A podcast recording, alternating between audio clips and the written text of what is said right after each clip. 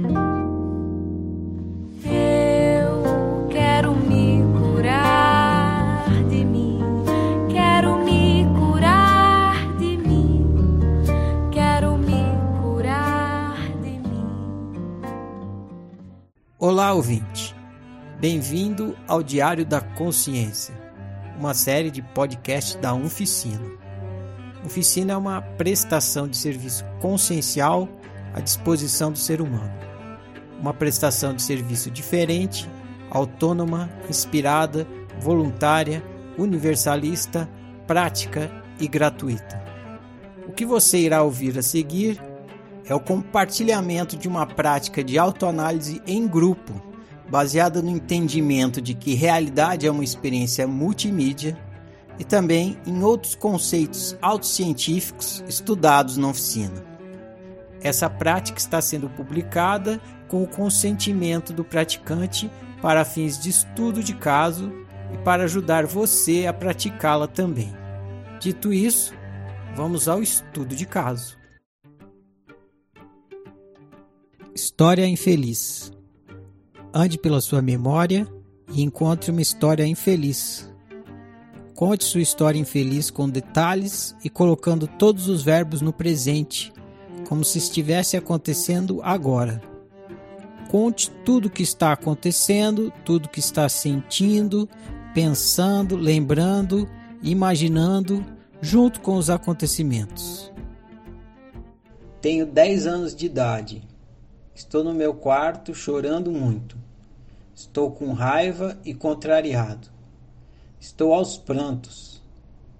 Meus pais me proibiram de passear com os meus amigos por um motivo injusto.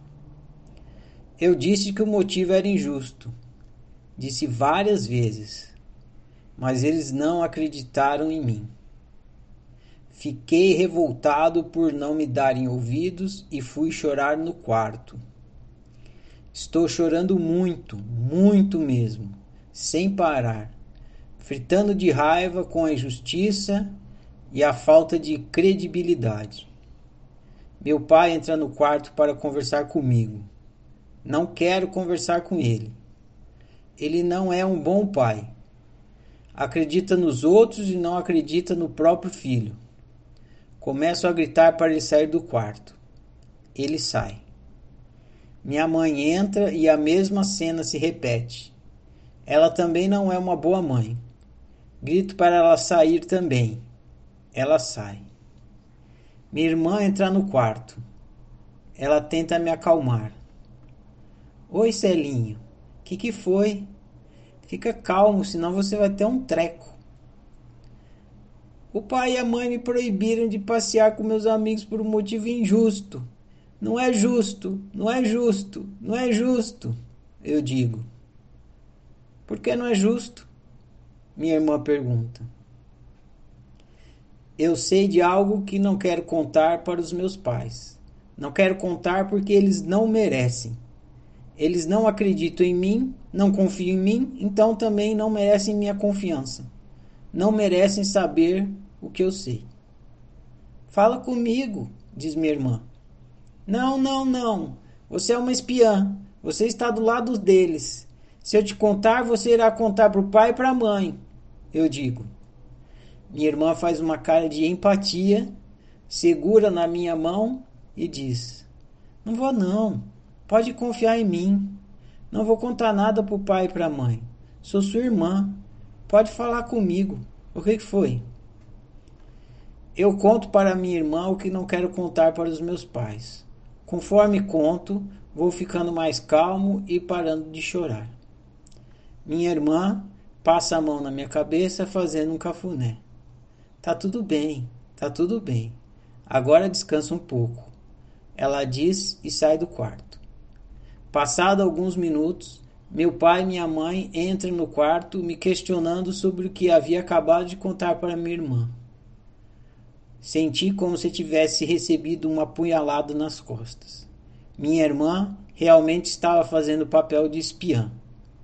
Fingiu que era minha irmã e depois me apunhalou pelas costas. Eu estava sozinho no mundo. Ninguém na minha família estava ao meu lado. Ninguém se importava realmente comigo. Minha raiva se transformou numa decepção que nunca havia experimentado antes. Senti uma tristeza profunda. História feliz. Reconte sua história infeliz, transformando-a em uma história feliz. Use os verbos no presente como se estivesse acontecendo agora. Tenho 10 anos de idade, estou no quarto chorando muito. Estou com raiva e contrariado. Estou aos prantos. Meus pais me proibiram de passear com meus amigos por um motivo injusto. Eu disse que o motivo era injusto, disse várias vezes, mas eles não acreditaram em mim.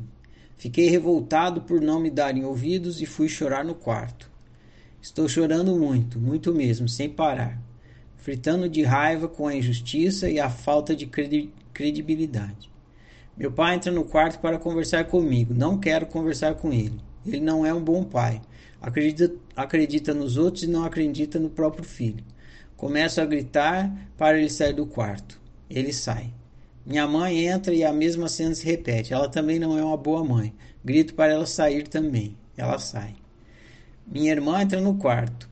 Ela tenta me acalmar. Oi, Celinho, o que, que foi? Fica calmo, senão você vai ter um treco. O pai e a mãe me proibiram de passear com meus amigos por um motivo injusto. Não é justo, não é justo, não é justo, eu digo. Por que não é justo? Ela pergunta. Eu sei de algo que não quero contar para os meus pais. Não quero contar porque eles não merecem. Eles não acreditam em mim, não confiam em mim, então também não merecem minha confiança. Não merecem saber o que sei. Fala comigo, diz minha irmã. Não, você é uma espiã. Você está do lado dele. Se eu te contar, você irá contar para o pai e para a mãe, eu digo. Minha irmã faz uma cara de empatia, segura na minha mão e diz: não vou não. Pode confiar em mim. Não vou contar para o pai e para a mãe. Sua, sou sua irmã. Pode falar comigo. O que foi? Eu conto para minha irmã, eu conto para minha irmã o que não quero contar para os meus pais. Conforme conto, vou ficando mais calmo e parando de chorar. Minha irmã passa a mão na minha cabeça fazendo um cafuné. Tá tudo bem, tá tudo bem. Agora descansa um pouco. Ela diz e sai do quarto.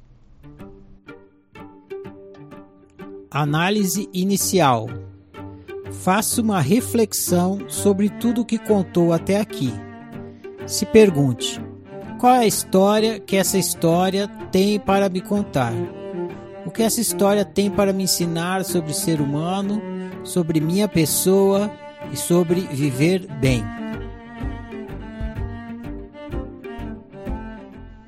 Eu já contei essa história para minha irmã, mas ela não se lembra de nada. Na dica de nada. Para ela não aconteceu. Bom, vou fazer minha análise sobre o que essa história tem para me contar sobre o ser humano, o que, que eu aprendi. Eu vou então, antes de falar, fazer uma distinção entre dois tipos de seres humanos, duas categorias: os que estão dormindo e os que estão despertos, que estão em em estado de ignorância e os que saíram do estado de ignorância ou estão praticando sair. Os que têm autoconhecimento e os que não têm. É, dito isso, então vou falar agora sobre o que eu aprendi sobre seres humanos e vou fazer essa distinção. Então, seres humanos em estado de ignorância estão cagando um para os outros, cagando, cagando potes, estão nem aí. Foda-se o outro. Se um ser humano em estado de ignorância tiver que te prejudicar, prejudicar o outro para se favorecer, ele irá te prejudicar, prejudicar o outro, prejudicar quem for sem nenhum peso na consciência, sem nenhum drama moral, que se foda o outro. Até os seres humanos que dizem te amar irão te prejudicar em benefício próprio. Se os seres humanos em estado de ignorância. Volto a, a enfatizar essa distinção. E o pior de tudo é que farão isso dizendo que estão te prejudicando, estão te desconsiderando, estão te violentando por amor. Porque eles te amam, que é para o seu próprio bem. Seres humanos em estado de ignorância mentem para enganar os outros e se favorecerem. Essa é uma coisa que eu aprendi que essa história tem para me contar. Outra coisa, aos olhos dos adultos, criança tem obrigação de obedecê-los e ponto. É assim. Mesmo que discordem, mesmo que estejam certas e os pais errados, essa obediência aos pais não é uma questão de justiça e lógica. É simplesmente uma questão de poder. Pais mandam e crianças obedecem, é isso. E, são, e se não obedecer, vem punição e castigo para que obedeçam. Outra coisa que essa história tem para me contar. Verdade não é bo... verdade não é óbvio. A verdade não é uma obviedade, é uma crença.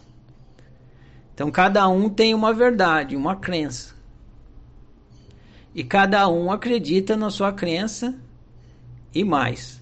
Cada um acredita no que mais lhe convém acreditar. É uma questão de conveniência. Se me convém acreditar nisso, mesmo que não for uma boa crença, não for verdadeira, é, não for correta, por conveniência, eu vou acreditar. Ah, isso é o que essa história me ensina sobre o ser humano. Então tem isso, né? Para mim era óbvio a, a, informação que eu tinha. Para meus pais não era. E aí eles não eles estavam acreditando no que eles preferiram acreditar ali. E eu ainda não tinha entendido essa coisa da, do, da verdade e do óbvio, né? E, tipo, eu tinha o fato, eles só tinham a crença. E eu não queria contar o fato para eles. E aí eu achava que era óbvio. E eu entendia que as pessoas não estão muito interessadas com os fatos. Elas querem acreditar no que elas querem acreditar e desconsideram o fato. Bom, então isso aí é sobre o ser humano. Sobre mim, o que, que eu aprendi? O que, que essa história tem para me contar? Eu detesto, detesto do verbo detestar, detesto mentira, traição e injustiça. Por isso que eu fiquei com tanta raiva. Detesto essas três coisas: mentira, traição e injustiça. Outra coisa que conta sobre mim. Eu acreditei que adultos, e mais especificamente meus pais, eram verdadeiros, honrados e justos. Eu acreditei, eu acreditava nisso, que um adulto, pelo simples fato de ser adulto, que deveria ser um exemplo para criança, né? Então ele seria verdadeiro, honrado e justo para servir de exemplo para criança para ser assim também. Porque os adultos cobram isso das crianças, né? Para não mentir, para ser honrado, para ser justo. E eu tive uma decepção profunda para descobrir que não era assim. Então eu tinha esse equívoco, isso foi um equívoco meu. Eu acreditei que os adultos, e mais especificamente meus pais, mais especificamente meus pais, eram verdadeiros, honrados e justos. Me, decep me decepcionei para descobrir que não eram. Não é porque uma pessoa é adulta que ela é verdadeira, honrada e justa. Eu gosto muito da, da coisa do combinado não é caro. E para mim aí reside a justiça. Combinou, cumpre o combinado, é justo, né? Mas não é assim, né? É, quase nunca acontece isso. uma terceira coisa que eu descobri sobre mim é o seguinte. Para mim, o outro ele é inocente até que ele se prove culpado. Então, enquanto ele não cometeu um crime, ele é inocente. É, agora, no geral, as pessoas é, funcionam ao contrário. Todo mundo é culpado até que prove inocência. Então você não precisa cometer nenhum crime, você já começa como culpado. Aí você tem que provar a sua inocência. Nessa situação aí aconteceu isso. Eu não era culpado, eu era inocente. Só que eu tinha que provar a minha inocência. Porque eu já comecei na condição de culpado. E eu tinha que provar a minha inocência. Então eu aprendi que, de forma geral, as pessoas consideram você culpado até que você prove inocente. Mas o meu caso é diferente. Eu considero as pessoas inocentes, aí se elas cometerem algum crime, aí elas já não são mais inocentes, elas são culpadas, elas já são. Você é só criminoso a partir do momento que você cometeu o crime. E em geral não, você é criminoso sempre. Agora, se você não é, você vai ter que provar que não é. Então eu funciono assim. Para mim você é inocente até que prova o contrário, mas é, e eu estou aberto a, ao diálogo e tal. Não vou, não saio condenando as pessoas de culpada, de criminosa e tal, porque ela é inocente até que ela prove culpada. Mas em geral acontece o contrário. Nesse caso aconteceu e, e em muitas outras experiências da minha vida daí para frente eu fui percebendo isso, né? que eu teria que provar minha inocência porque eu já começo na posição de culpado. Agora me ocorreu aqui que interessante porque a, o próprio cristianismo parte desse princípio, né? Você tem o pecado original, você já começa culpado. Aí você vai ter que provar a sua inocência. Interessante, nunca tinha pensado nisso. Bom, minha análise inicial é para aqui eu vou refletir sobre essa história. Eu entendo que deve ter mais coisas aí. E aí, na análise final, eu acrescento mais. E vou refletir também sobre os feedbacks que eu receber. Feedback coletivo. Dê um feedback para o seu colega.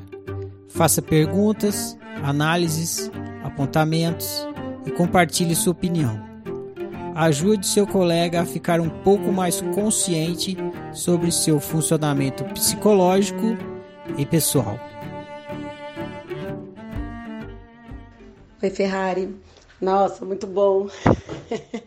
Me vi aqui odiando a mentira, odiando a injustiça, né? Mas o lance da, da injustiça e a mentira é uma via, né, de mão dupla. É como você falou, sem consciência e o outro é o ângulo, né? Ponto de vista. O outro não quer, não tem, não tem essa é, esse olhar que a gente tem, né? Quem é, o outro tá lá para se favorecer. E esse negócio de eu mando e você obedece, quando criança, o adulto sem consciência, realmente. Só eu sei as duras penas. e aí, fica aí a minha pergunta para você, né? nesse feedback que veio aqui, né? percebi aqui no meu viver, que essa essa essa experiência quando criança te fez também mentir para se mentir para os, os pais, já que você não era ouvido e era já o culpado sem tendo que provar uma inocência, né? Logo de cara, ser culpado. Ou seja, eu mando, você obedece, é o que eu acho. E percebendo isso, você é, teve a opção, algumas vezes, quando criança, de mentir para se favorecer. No caso, mentir para poder, já que, já que eu sei que eles já vão, eu vou ter que provar que eu sou inocente para poder sair eu sei que, né? Então é assim que eu me vi. No meu caso, eu menti várias vezes. E aí a pessoa, às vezes, né? A minha mãe, meu pai descobria. Você viu? Não pode mentir. Mas eu não tinha opção. né? Eu sabia que eu não ia ser ouvida, porque pelas experiências anteriores, ou seja, eu mesmo falando a verdade ia ser o meu o meu chicote, vamos dizer assim, é um castigo é, não deixar, já já não deixar. Isso, isso doía demais, ou seja, eu não eu não via, eu não via outra saída, ou seja, fazer o que eu não gostava, mas para sobreviver, né? E aí, claro, depois de maior, né, a gente vai tendo outras opções e com consciência também, né? Então eu achei interessante esse essa percepção aí. E aí, Ferrari?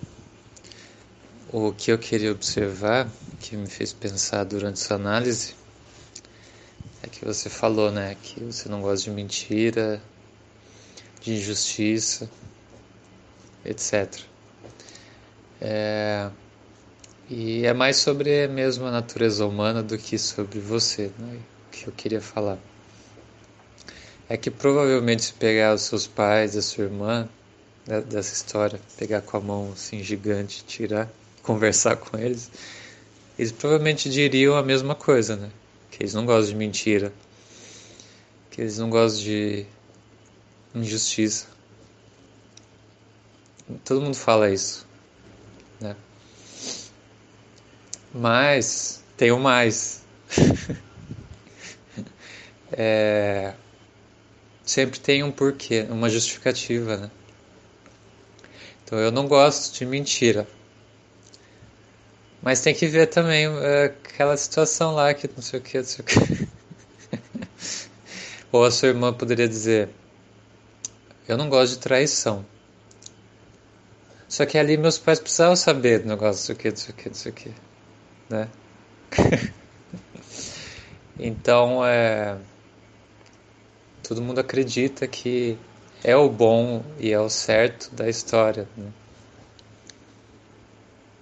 Quer dizer que tem gente que não acredita, mas daí acaba se sentindo culpado, se condenando e tal. Mas a maioria das pessoas não, não acha que está errado, né? E, e aí acaba em negação e não, não vê a própria mentira, não vê a, a, a injustiça. Ou justifica, falando eu tive que mentir, eu tive que ser injusto, ou simplesmente não vê e muda o nome para amor, para. É, sei lá, teve que fazer alguma coisa em nome de um outro valor maior, né? que não quer dizer que eu tô falando que você faz isso. Mas eu queria pôr esse elemento a mais aí, né? Porque quando a gente fala isso, faz parecer que o outro gosta da mentira. Mas é mais complexo, né? É...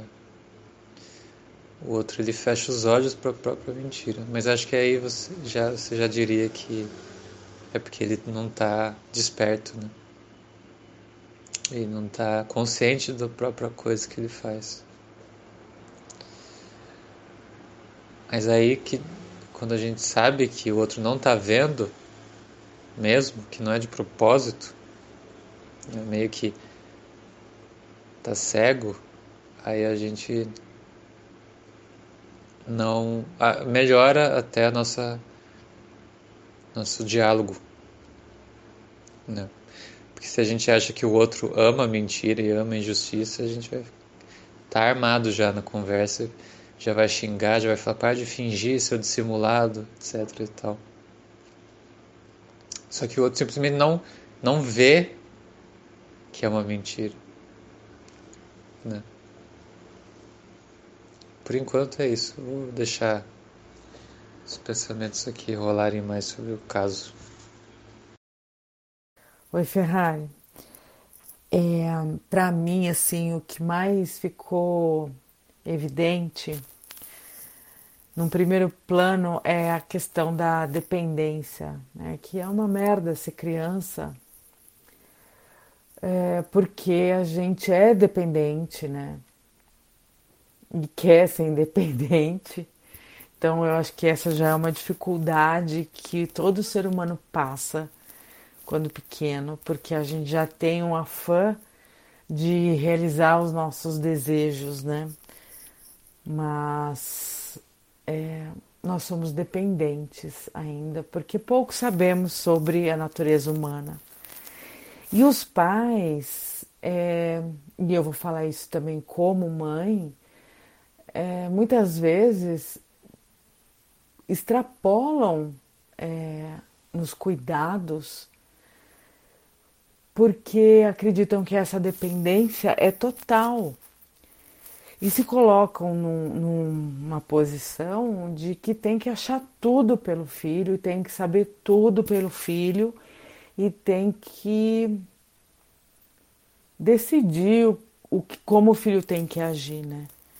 E a gente coloca mesmo o filho numa redoma de vidro e deixa lá. E o filho fica batendo ali no vidro, pedindo para sair. E a gente, não, meu amor, eu tô fazendo isso para te proteger. Eu tô fazendo isso porque eu te amo demais e eu só quero ver você feliz. Eu não vou deixar nada te acontecer.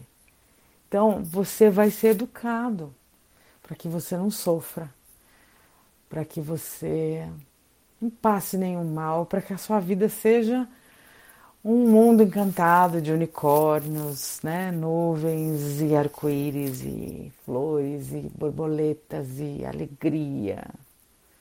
Mas para isso você vai ter, para eu te dar o paraíso, você vai ter que andar conforme o meu entendimento, que é muito o que as igrejas também pregam, né? Faça assim, faça assado, que você vai ter o reino dos céus, né? É, é essa coisa da proteção confie em mim, faz como eu faço, que você vai ser muito feliz.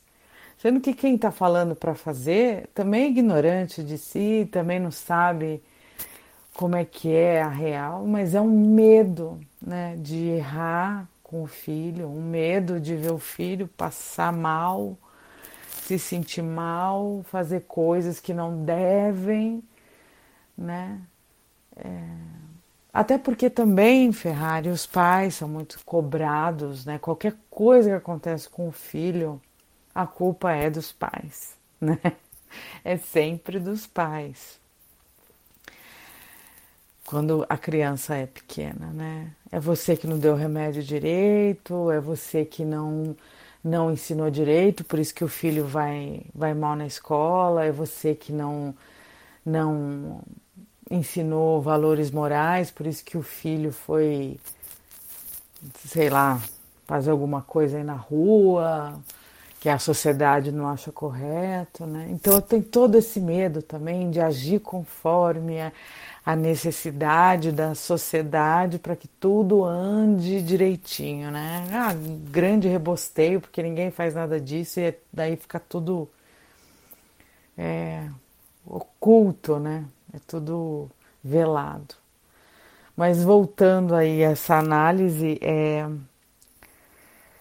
então me parece que isso, a atitude dos seus pais, muito embora você não tenha contado para a gente aí o, o, o motivo, né? Qual foi essa história toda que você inclusive confidenciou para sua irmã, me parece que foi nessa nesse afã aí da proteção né, da proteção, de que o meu filho não vai acontecer nada de mal, nós estamos aqui presentes para que ele esteja sempre protegido para chegar no reino dos céus, né? É a melhor das intenções. É o chamado amor. E quanto à sua irmã, é a mesma coisa, né? É,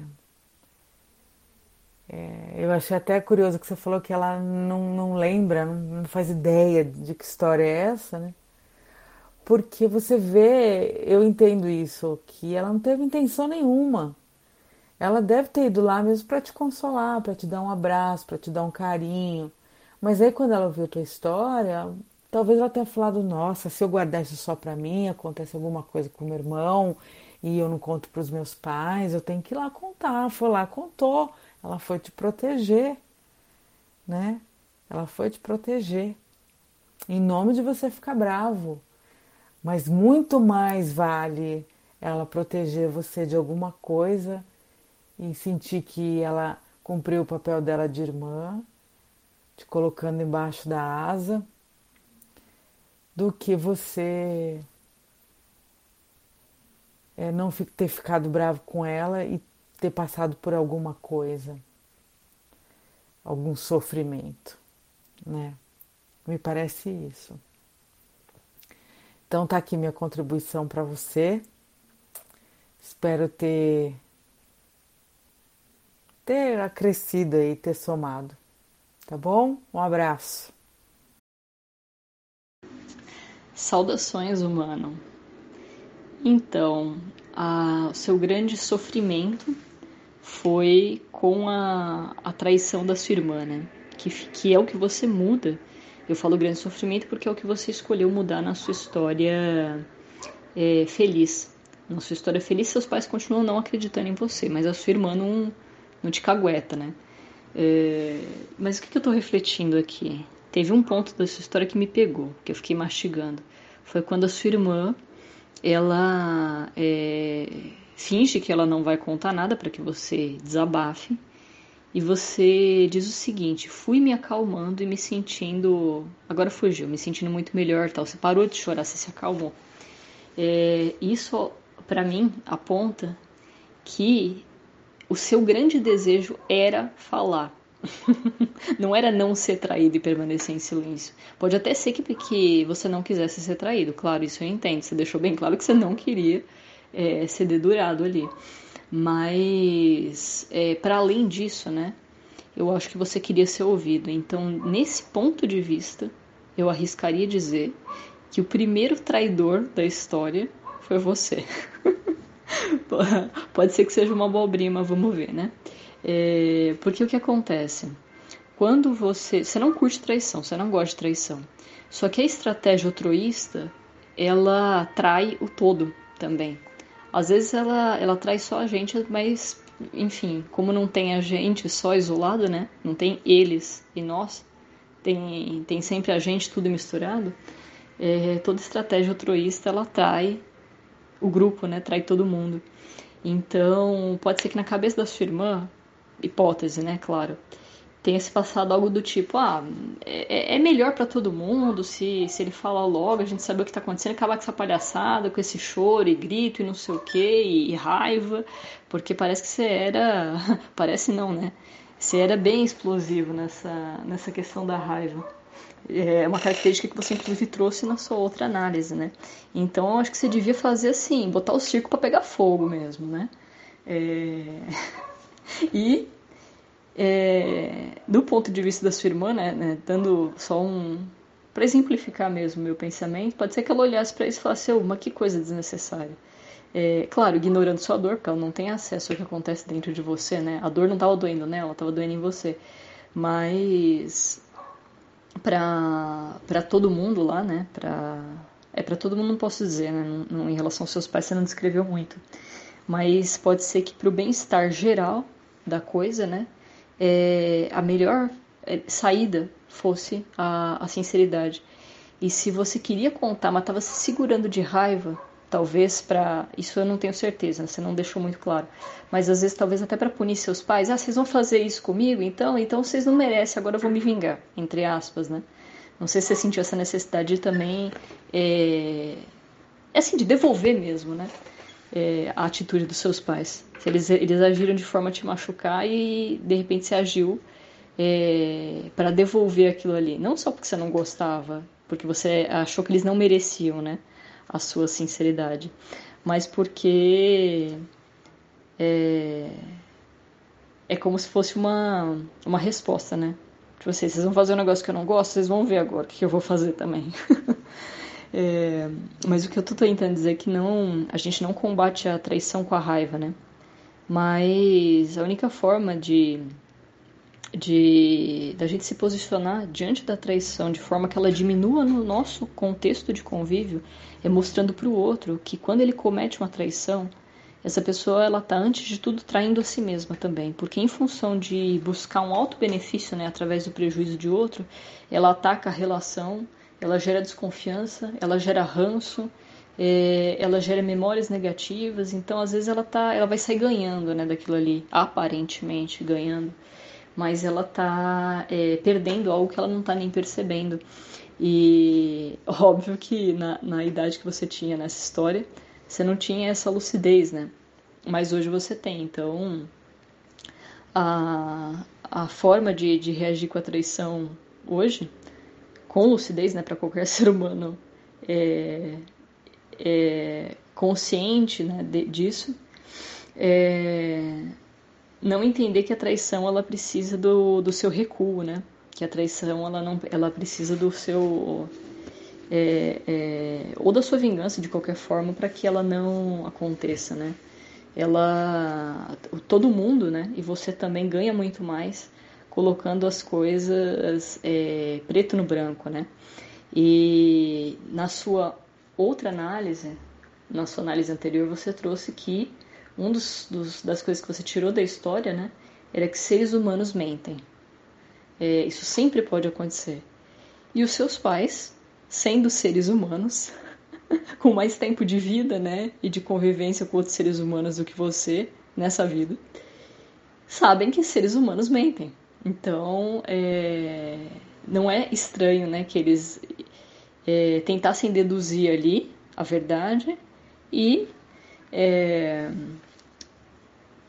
optassem né, por, por acreditar nisso. Você falou que você também aprendeu nessa, dessa, dessa vez que os seres humanos eles é, acreditam no que acreditam por conveniência.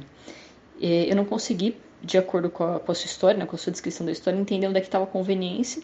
Talvez só desse para entender se você explicasse o que que qual que era a situação antes dessa, né, a situação da qual eles estavam duvidando, né? Mas fato é que eles sabendo que seres humanos mentem, é, logo Ferrari é um ser humano, logo Ferrari mente. Então, é, aliás, não é que Ferrari mente, Ferrari pode mentir. É, então, nada mais esperado por eles, né? De que se você realmente fosse inocente, você fosse e você tivesse como provar, você provaria. É, então, acho que o, talvez o raciocínio deles também fosse o seu se você estivesse no lugar deles, né? Não, não sei. Mas uh, o meu feedback é, é em torno dessa questão, né? De que se você de fato queria ser ouvido, se você queria que o que é, é, é, o que sobressaísse ali naquela situação toda fosse a verdade ou a honestidade, então seria uma traição a si mesmo não contar, não se abrir, né? É, fica a reflexão. Talvez, né? A, se você não tivesse tido a reação de raiva, né?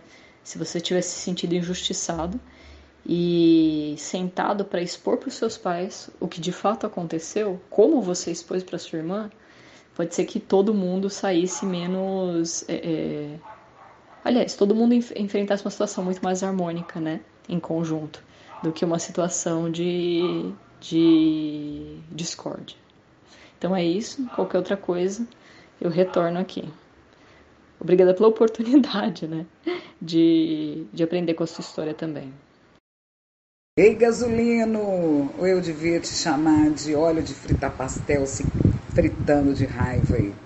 Primeiro momento, quando eu vi a sua história, já me remeteu ao seu diário passado. Você ali com raiva, se queimando, inflamando, a ponto de empurrar aquele sofá sozinho, abrir a porta e se libertar.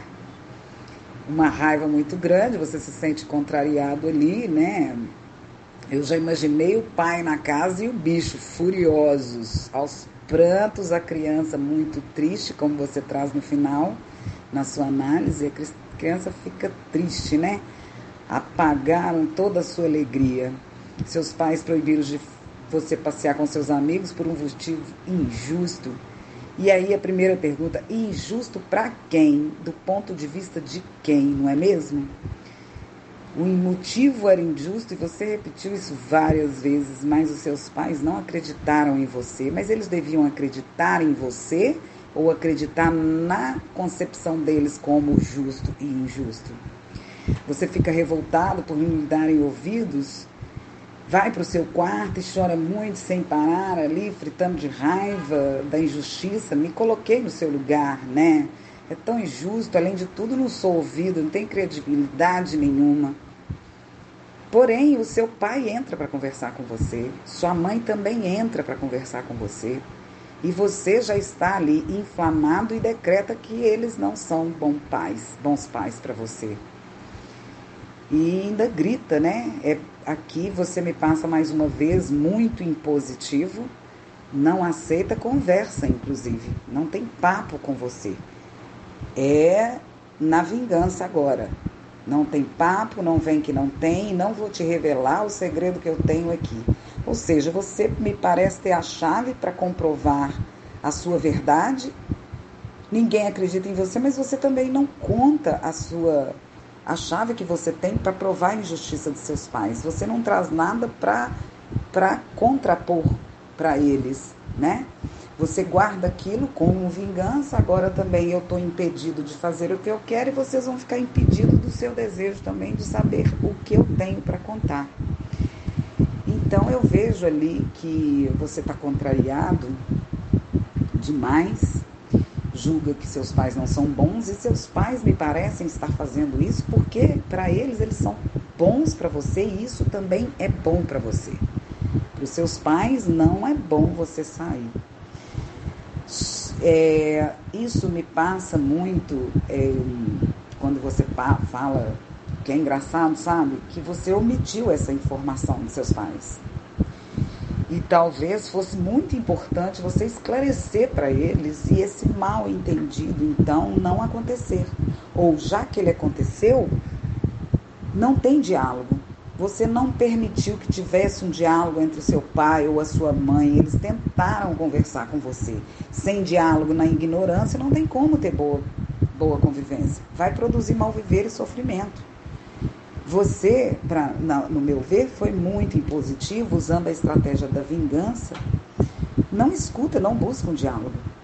Por outro lado, você também não estaria sendo injusto em não se abrir e contar para eles tudo o que se passava em você, afinal de contas eles entraram para te ouvir. De repente você podia pensar, nem vou me abrir porque eles não acreditam em mim mesmo, não vou contar, mas era uma dedução sua, você não deu oportunidade dos seus pais te ouvirem e também trazer o que eles pensam em cima do que você tivesse para dizer para eles. E o outro ponto é que você estava omitindo essa informação dos seus pais. E é engraçado, você quer que seus pais te compreendam, mas você não revela tudo que tem para revelar.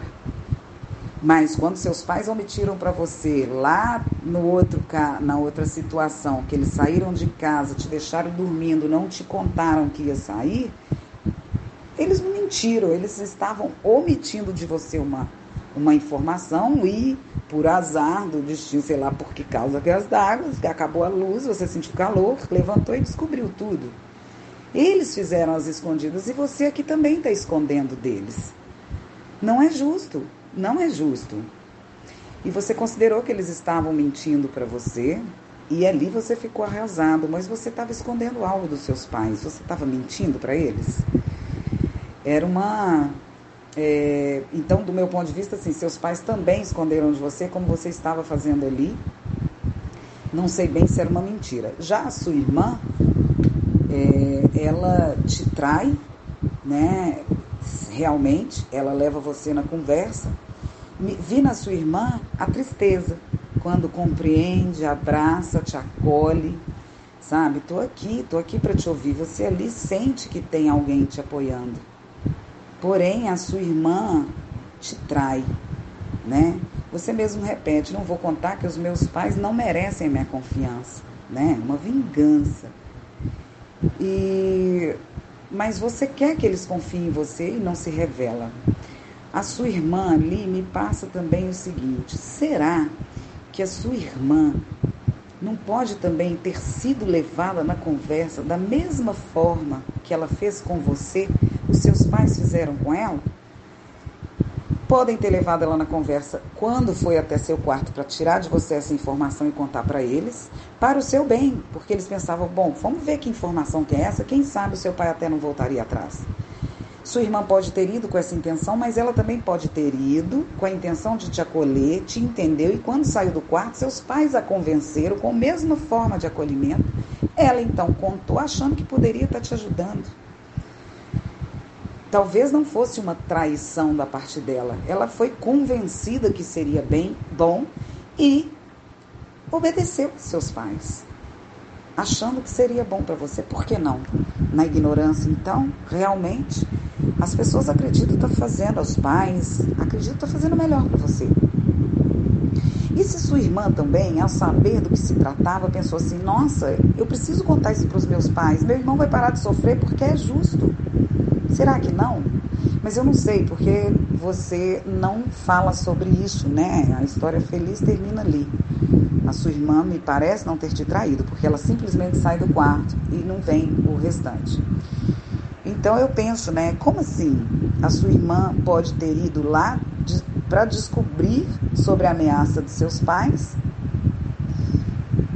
e, e entregado você para eles, mas poxa, como assim foi isso e pronto? Por que, que ela também não pode ter passado por outra situação ali que você não sabe? Você de alguma forma se colocou no lugar deles, da sua irmã, do seu pai ali?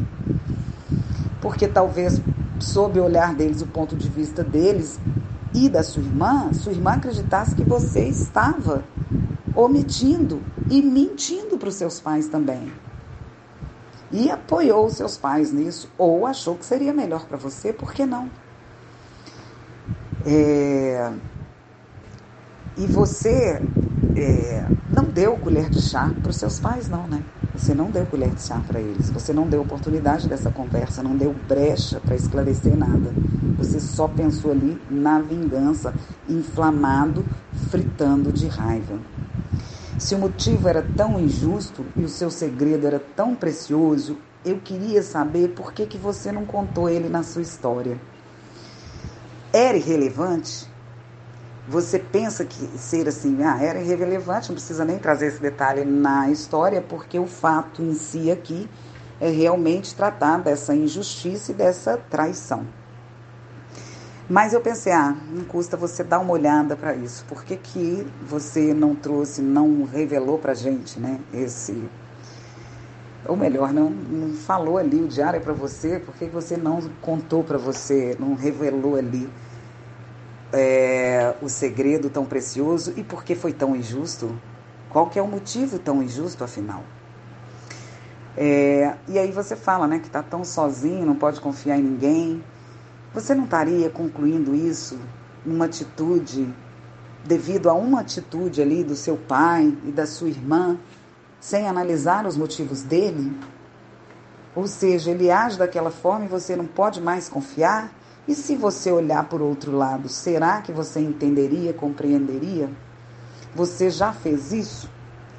Se você já fez, já sentou ali na cadeira da sua irmã ou do seu pai, o que, que você sentiu? Como que você se enxergou dentro disso?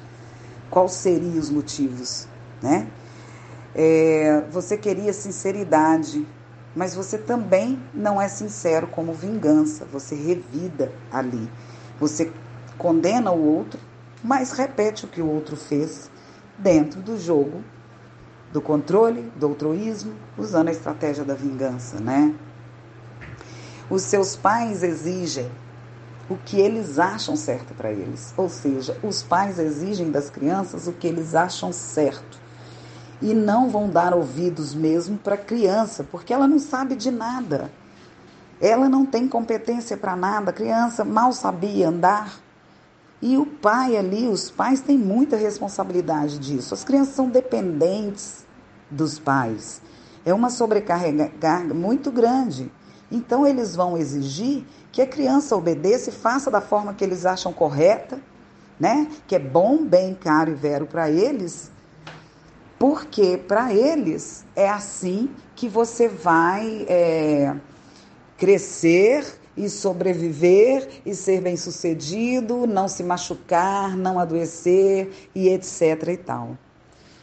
Se o seu pai deixa, mesmo contrariado, você ir, se ele resolve te ouvir e deixa você ir, e acontece algo quando você vai, você teria como assumir a responsabilidade sobre qualquer consequência ali?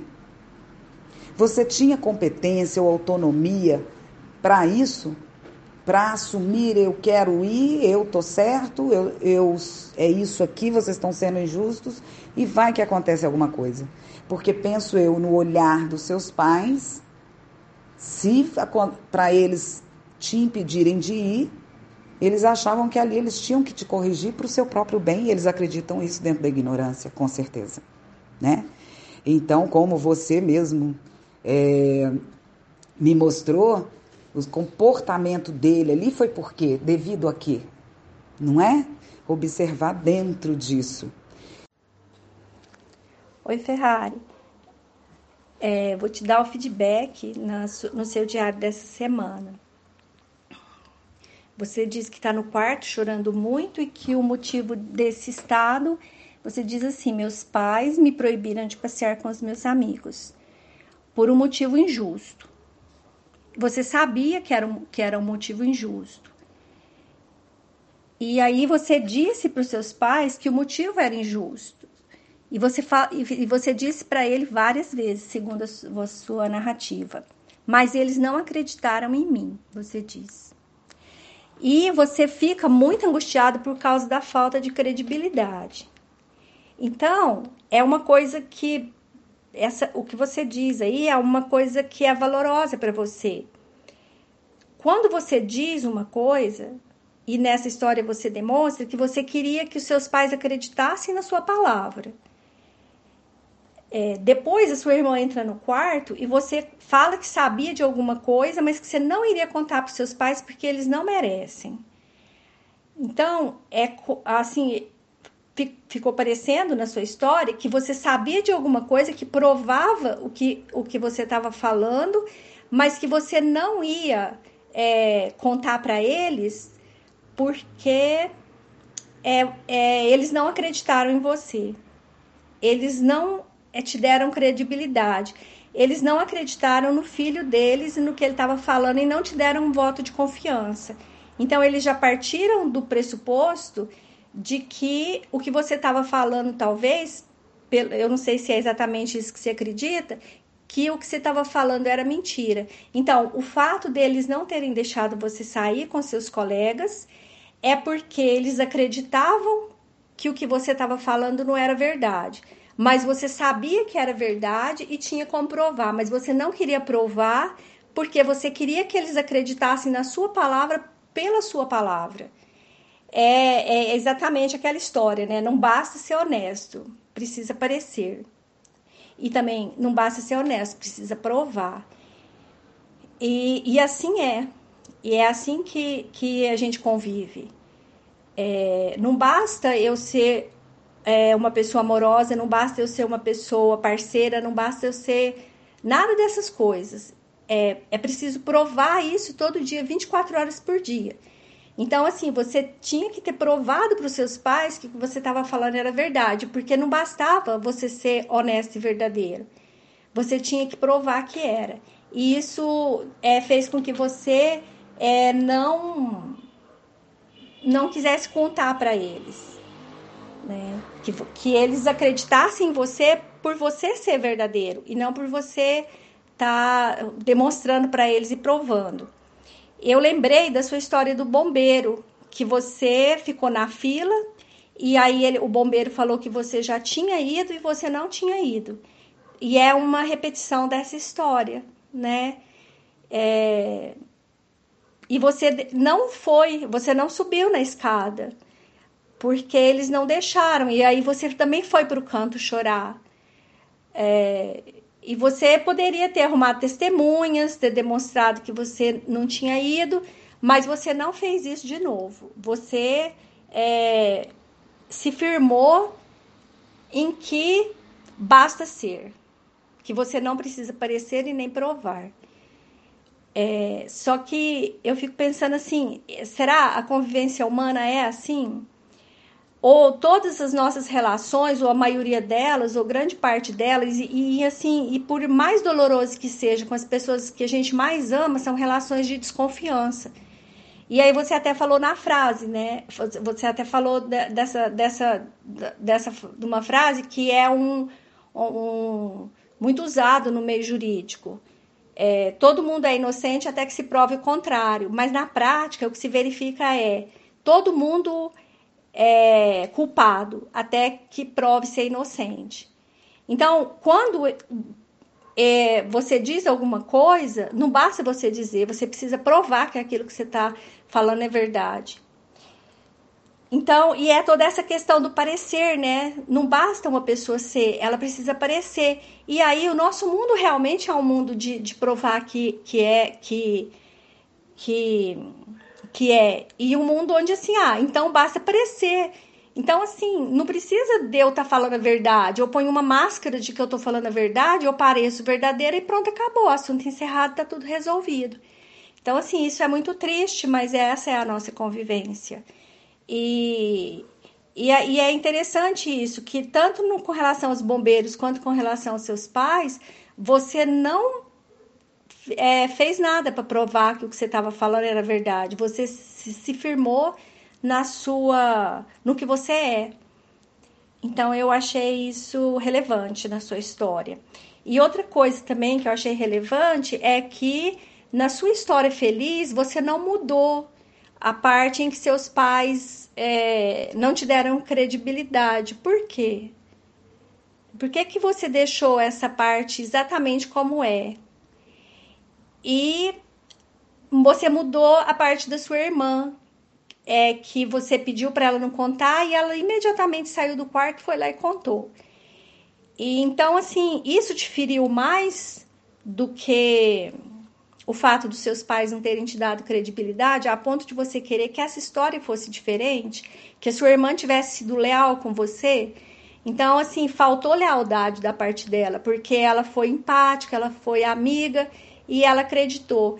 E aí você fala na sua análise que você contou isso para ela e ela nem se lembra. Então, assim, para ela isso não foi uma coisa relevante, porque ela, se fosse uma coisa que tivesse causado remorso nela, ela ia trazer tá com essa memória, essa lembrança. E quando você falou para ela, às vezes ela poderia até ter se lembrado. Então, talvez ela não ache que ela agiu com deslealdade. E pode ser também que ela tenha agido para te ajudar, para poder provar que o que você estava falando era verdade. Mas isso aí não tem como saber, só mesmo ela que poderia te dizer. Mas como ela não lembra, então essa é uma, uma sensação que você vai, é, que você está lidando e que, que, que te magoou, que é o fato dela não ter sido leal, dela não ter sido.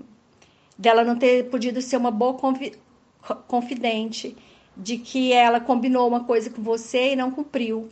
Então isso te magoou, te decepcionou. E você diz na sua narrativa também que você se sentiu sozinha no mundo. E e aí eu e assim eu queria te perguntar isso. Ah, e você fala também assim, minha raiva se transformou em decepção. Decepção porque os seus pais não te deram credibilidade e decepção porque a sua irmã não foi leal, porque ela não é, cumpriu o que ela havia combinado com você. Você se sente decepcionado nesse mundo de hoje porque a nossa convivência ela é assim de modo geral, né? Não basta ser, precisa aparecer e provar. E os combinados são continuamente quebrados. Isso te causa muita dor e decepção, né? E como você lida com essa dor e decepção? E outra coisa, você se firmou na, no fato de ser e não se rendeu a provar e parecer. Então, assim, se eles não acreditarem em você, você não iria provar, né? E aí você se sente sozinho no mundo por, por ser assim? Por ser uma pessoa que é e não fica fazendo esforço para parecer e para provar para os outros? É, esse era o meu feedback. Eu do passado. Reconte a mesma história infeliz que contou no passo 1, mas reconte colocando o sujeito na terceira pessoa, substituindo o pronome eu pelo seu nome ou por um apelido representativo do seu sofrimento. Epicentro tem 10 anos de idade e está em seu quarto chorando muito. Ele está com raiva e contrariado. Está aos prantos. Seus pais lhe proibiram de passear com seus amigos por um motivo injusto. Epicentro disse que o motivo era injusto. Disse várias vezes, mas seus pais não acreditaram nele. Epicentro ficou revoltado por não lhe darem ouvidos e foi chorar no quarto. Epicentro está chorando muito, muito, sem parar, fritando de raiva com a injustiça e a falta de credibilidade. Seu pai entra no quarto para conversar com ele. Epicentro não quer conversar com seu pai. Ele não acha que seu pai é um bom pai, pois acredita nos outros e não acredita no próprio filho. Epicentro, Epicentro começa a gritar para seu pai sair do quarto e ele sai. A mãe de Epicentro entra e a mesma cena se repete. Epicentro também não acha que sua mãe é uma boa mãe e grita para ela sair do quarto também. Ela sai. A irmã de Epicentro entra no quarto e tenta lhe acalmar. Oi, Epicentro. Que, que foi? Fica calmo, senão você vai ter um treco. O pai e a mãe me proibiram de passear com meus amigos por um motivo injusto. Não é justo, não é justo. Não é justo, ele diz. Por que não é justo? Epicentro sabe de algo que não quer contar para seus pais. Não quer contar porque acha que eles não merecem, pois não acreditam nele, não confiam nele. Então, não merecem sua confiança. Não merecem saber o que ele sabe. Fala comigo, Epicentro, disse sua irmã. Não, você é uma espiã. Você está do lado deles. Se eu te contar, você irá contar para o pai e para a mãe. Ele diz. Sua irmã faz uma cara de empatia, segura na mão de Epicentro e diz: Não vou, não. Pode confiar em mim. Não vou, não vou contar nada para o pai e para a mãe. Sou sua irmã. Pode falar comigo. O que, que foi? Epicentro conta para sua irmã o que não quer contar para os seus pais. Conforme conta, vai ficando conforme ele conta, Epicentro vai ficando mais calmo e parando de chorar. Sua irmã passa a mão na sua cabeça, fazendo um cafuné. Tá tudo bem, tá tudo bem. Agora descansa um pouco, diz a irmã de Epicentro e sai do quarto. Passado alguns minutos, o pai e a mãe de Epicentro entram no quarto questionando ele sobre o que ele havia acabado de contar para sua irmã. Epicentro sente como se tivesse recebido uma punhalada nas costas. Sua irmã realmente estava fazendo papel de espiã. Fingiu que era aliada e depois lhe apunhalou pelas costas. Epicentro estava sozinho no mundo. Ninguém na sua família estava ao seu lado. Ninguém se importava realmente com ele. Sua raiva se transformou numa decepção. Sua raiva se transformou, sua raiva se transformou numa decepção profunda que ele nunca havia experimentado antes. Ele ficou muito triste.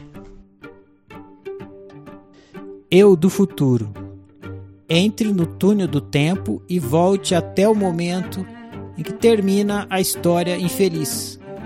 Converse com você do passado e explique para ele tudo que ele não tinha como saber no passado e que por isso sofreu tanto. Transmita para você do passado toda a lucidez que você do futuro adquiriu e tem atualmente sobre o que é ser humano e sobre como lidar bem com aquele tipo de situação e outras situações similares que você do passado viverá no futuro. Aê, moleque! Vem cá, vamos conversar. Eu sou seu eu do futuro. Vim aqui te dar uns toques tem um equívoco que você está cometendo e que você precisa perceber. é um equívoco difícil de perceber e mais difícil ainda de aceitar. Eu sei bem disso, porque eu mesmo aqui no futuro ainda cometo esse equívoco de vez em quando. Então vamos lá.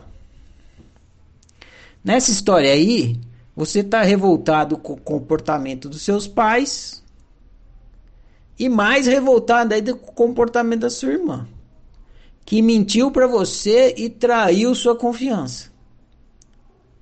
Claro que mentira e traição é ruim, é desagradável, é revoltante, ninguém gosta.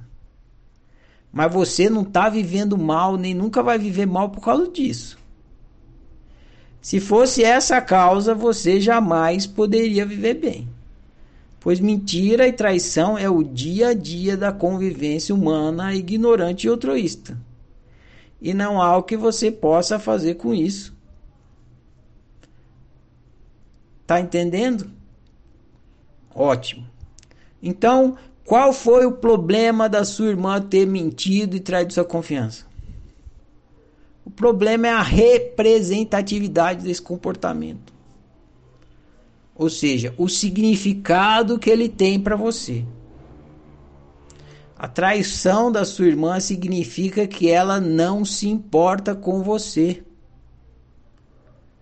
E o problema não é que você está errado nessa conclusão. O problema é que você está correto. Mas você não aceita isso. Sua irmã de fato não se importa com você. Isso é um fato. Aceita que dói menos. Esse é o equívoco difícil de perceber e mais difícil ainda de aceitar. Você acredita que você é importante para o outro. Você acredita que você é o epicentro do universo. Só que você não é.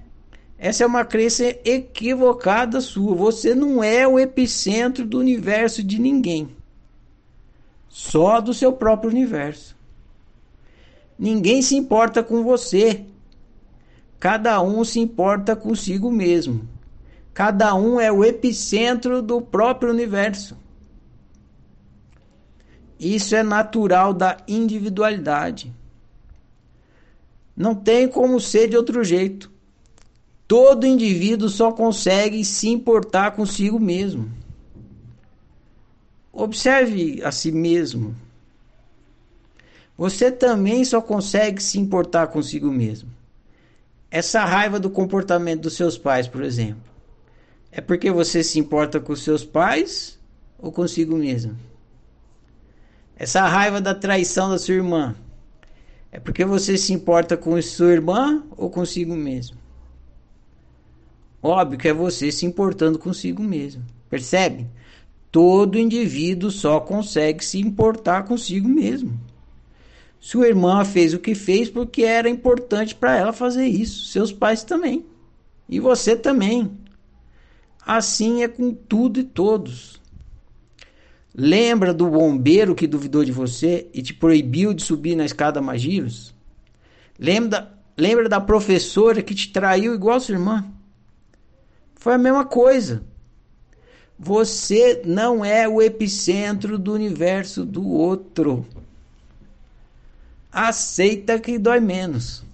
Quando o outro se importa com você, não é porque ele está se importando com você, mas porque você tem alguma importância para ele. Entendeu? Seus pais se importam com você porque você é importante para eles. Porque você é filho deles. O filho do vizinho não é filho dos seus pais, por isso o filho do vizinho não é importante para os seus pais.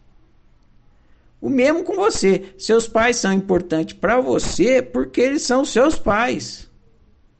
Os vizinhos não são seus pais, por isso os vizinhos não são importantes para você. Não tem santo nem demônio nessa história. O que tem é individualidade e a natureza do funcionamento da individualidade. Palavrinha difícil, mas você vai entender isso aos poucos. Individualidade é ser um. Um que você é. Todo indivíduo só consegue se importar consigo mesmo, é isso. É assim que funciona. Claro que seus pais poderiam ter conversado com você, ao invés de terem sido autoritários. Claro que sua irmã não precisava mentir e trair sua confiança. Mas nada disso é problema seu.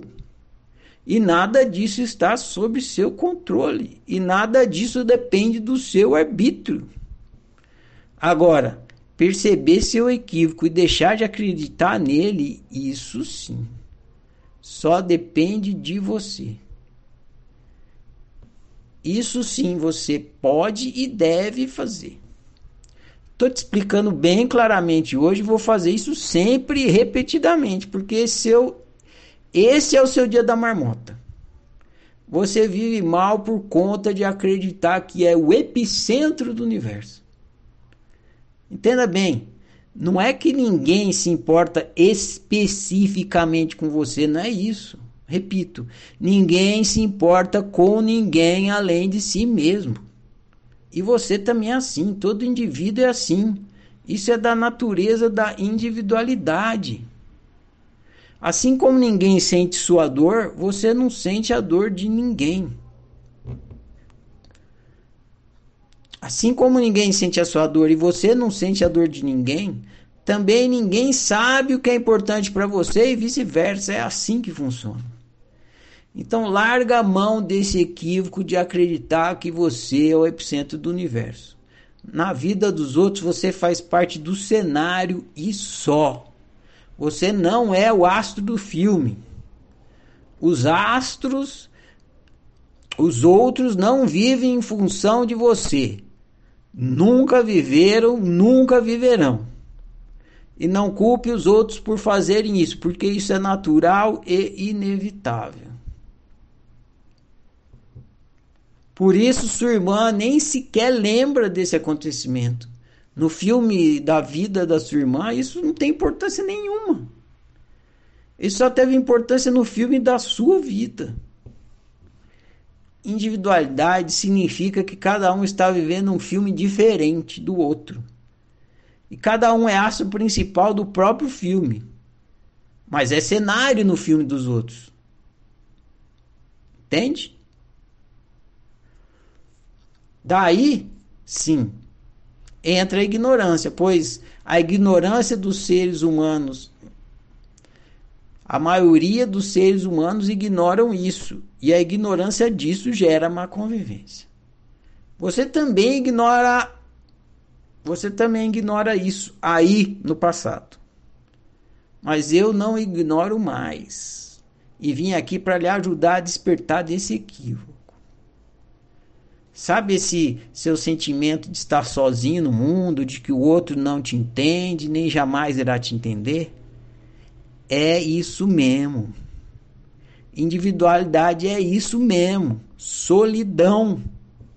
Ser um indivíduo significa que você não é o outro, logo está sozinho na sua consciência de si. Vou repetir para você entender. Seu indivíduo significa que você não é o outro. Logo, você está sozinho na sua consciência de si. Solidão. Claro que existe a comunicação e o compartilhamento entre os indivíduos. E isso é ótimo. Melhor ainda quando acontece com lucidez. Mas, como eu estou te falando, ser um indivíduo significa que você não é o outro, logo está sozinho na sua consciência de si. Então, agora que está esclarecido sobre o seu equívoco, enxugue essas lágrimas, calça o chico, o chico, calça o que chute, desenterre assim, e vai jogar a bola e fazer outra coisa que você e fazer qualquer coisa que você acha importante fazer. Vai cuidar do seu filme e deixe que os outros façam o mesmo no filme deles. Viva e deixe viver. Play and let play. Ok? Então tá. Prossigamos.